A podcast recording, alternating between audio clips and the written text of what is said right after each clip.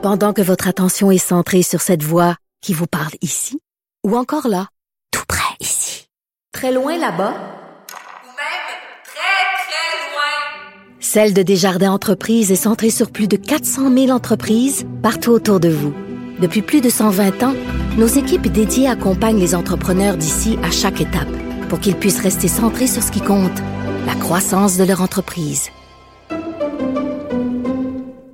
La Banque Q est reconnue pour faire valoir vos avoirs sans vous les prendre.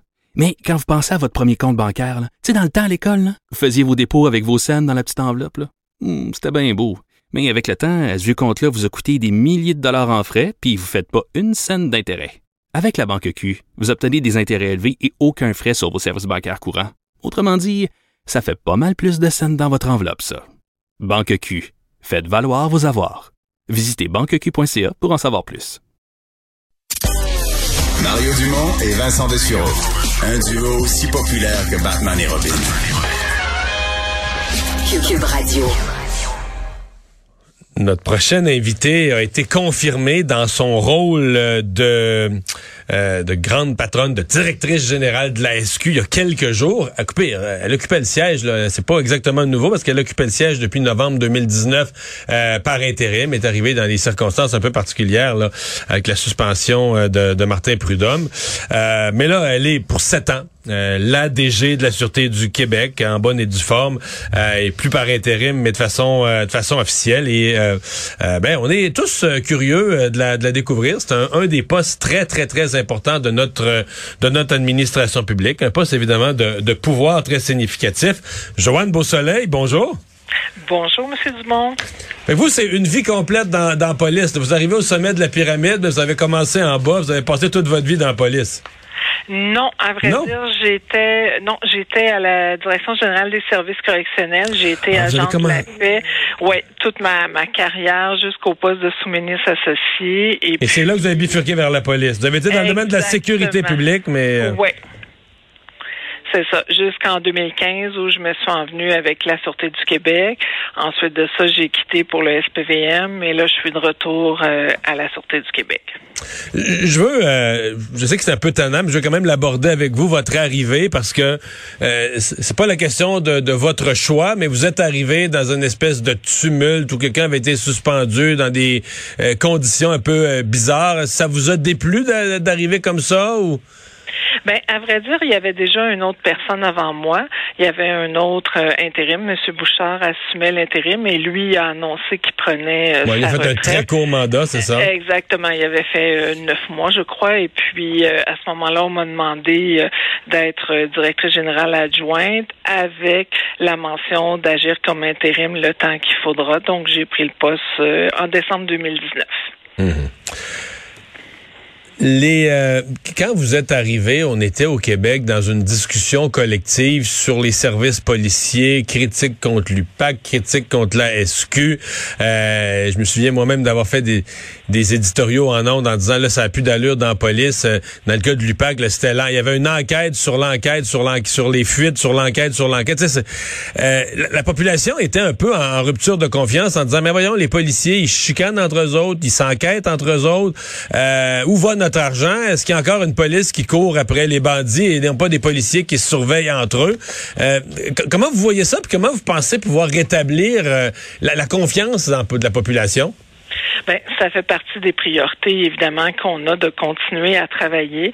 Moi, ça fait déjà deux ans là, que j'assume l'intérim, puis on a fait un très, très bon travail. Je considère que les policiers et l'ensemble des employés de la Sûreté ont été au rendez-vous. hein. Tout, tout semble un- stabilisé en tout cas vu de l'extérieur, mais Oui, on n'est pas à l'interne. Ben non, je vous dirais que le climat est quand même très positif. Est-ce que des améliorations? Oui. On va s'inscrire évidemment dans tout le virage de la police de demain avec le rapport sur la réalité policière et tout ça.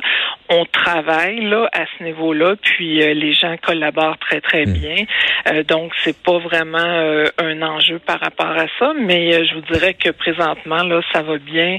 Euh, les gens l'ont démontré aussi, mon équipe l'a démontré. Avec la pandémie, on a été très très présents. Euh, euh, ça a été deux années là qu'on a dû vivre avec ça nous autres aussi. Puis euh, les gens ont été au rendez-vous, puis ça continue.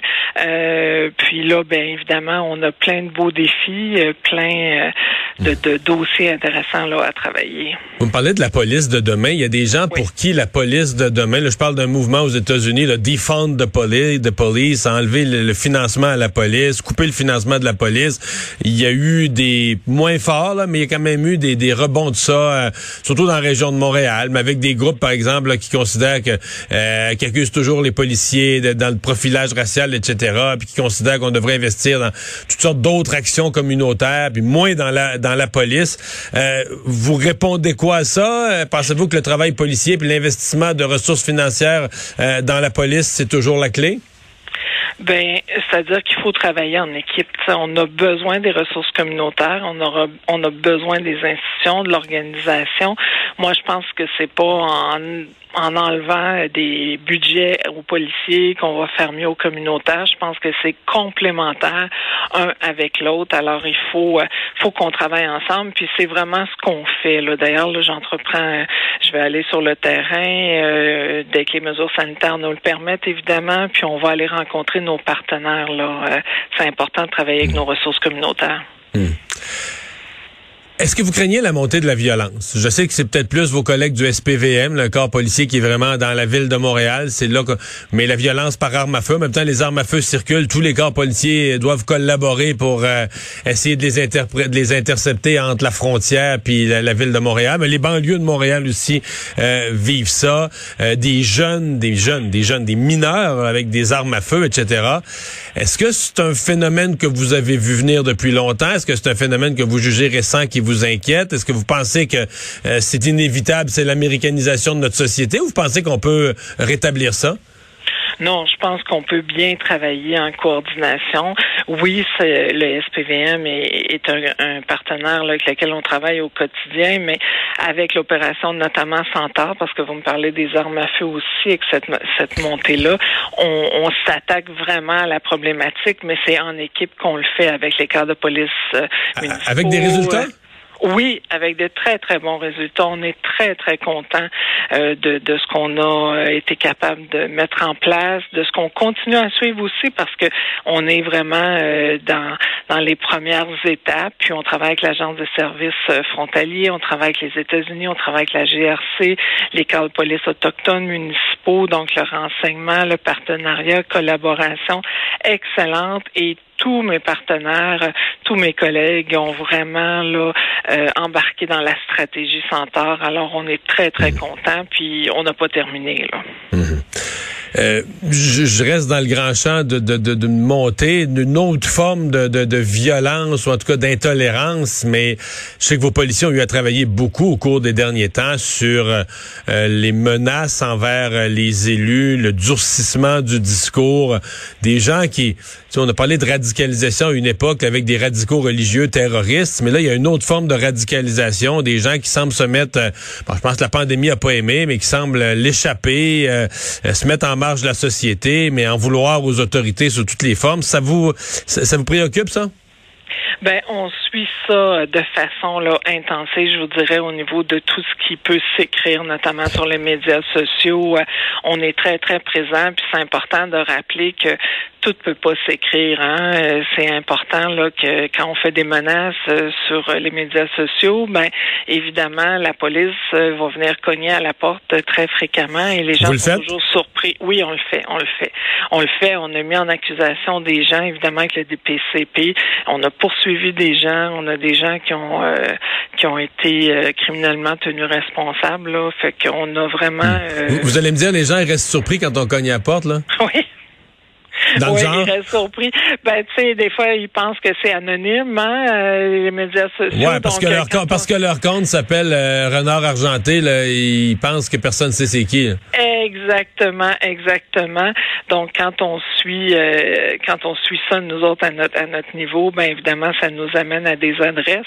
Donc, quand on arrive à la porte pour les rencontrer, c'est toujours un peu délicat, là. fait qu'ils sont surpris de nous voir. Mm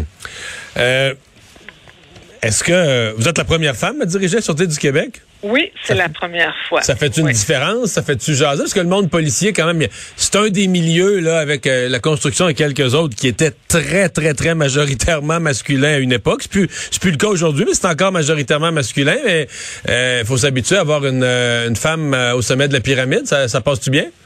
Oui, oui, oui, ça passe bien. J'ai jamais ressenti, en tout cas dans les deux dernières années, de problématiques par rapport à ça. C'est sûr que le monde carcéral était aussi un monde euh, particulièrement masculin, euh, mais euh, ça, ça se passe très bien. Puis jamais j'ai eu de commentaires là, à cet égard-là. Euh, Évidemment, il y a pas énormément de femmes euh, à la Sûreté du Québec, donc on souhaite en avoir. C'est quoi le pourcentage plus. total? Le dans l'effectif? pourcentage est ouais, deux- 22 euh, au niveau des policières et euh, 13 au niveau des officières. Des, des- des gens qui dirigent. Ouais. Est-ce que dans les nouvelles demandes, est-ce que ça tend à se replacer? Dans le fond, quand vous avez des, des, des jeunes là, qui sortent de l'école, qui déposent leur CV, est-ce que c'est le même 22% ou le pourcentage de, de, de filles est plus grand? Non, le pourcentage est de plus en plus grand, donc ça nous permet d'en- d'aller en chercher plus, d'aller chercher aussi des gens des communautés et tout ça. On veut diversifier, on veut être le reflet dans le fond de la société. Donc euh, pour nous, c'est intéressant quand on a des gens qui euh, s- s'intéressent à la Sûreté du Québec. En terminant, je vais vous parler des, des manifestations euh, qui euh, s'en viennent. On dit qu'il y en aura encore à Québec en fin de semaine prochaine, mais le mouvement euh, euh, semble s'accentuer au Canada. Est-ce que ça, euh, est-ce que vous êtes confiante de pouvoir garder la situation sous contrôle? En Ontario, on est rendu à se demander si la police va pouvoir faire le travail ou s'il faudra appeler euh, in l'armée. Votre perception, vous, de ces manifestations-là? Ben nous, par rapport à, à Québec, nous, bon, notamment la semaine dernière, on a été euh, en mesure de travailler en collaboration avec les organisateurs. Euh, Ça s'est bien passé. On a eu euh, de très bonnes collaborations avec nos partenaires du SPVQ aussi, euh, qui étaient euh, les premiers. euh, à- donc, on a travaillé en équipe. Donc, tout se passe, tu sais, au niveau du renseignement, euh, notre préparation aux interventions. Chacune des interventions est une de l'autre. Donc, on se prépare à ça, on collabore avec les corps de police et euh, ben, on travaille en partenariat évidemment. Puis, on souhaite que tout se passe bien. C'est toujours de garder l'équilibre entre le droit euh, du citoyen de pouvoir manifester versus euh, les blocus qu'on peut vivre ou qu'on peut voir présentement à Ottawa. Et que vous n'avez pas l'intention de tolérer au Québec? Ben, à Québec, on l'a pas toléré. On s'est organisé pour que les gens circulent, que ça se fasse aussi de façon euh, euh, respectueuse et tout ça. Puis ça s'est bien, bien passé. Puis on espère vraiment que ça va continuer dans ce sens-là. On y travaille en tout cas. Madame Beausoleil, euh, merci. Ben, c'est moi qui vous remercie. Au revoir. Au revoir.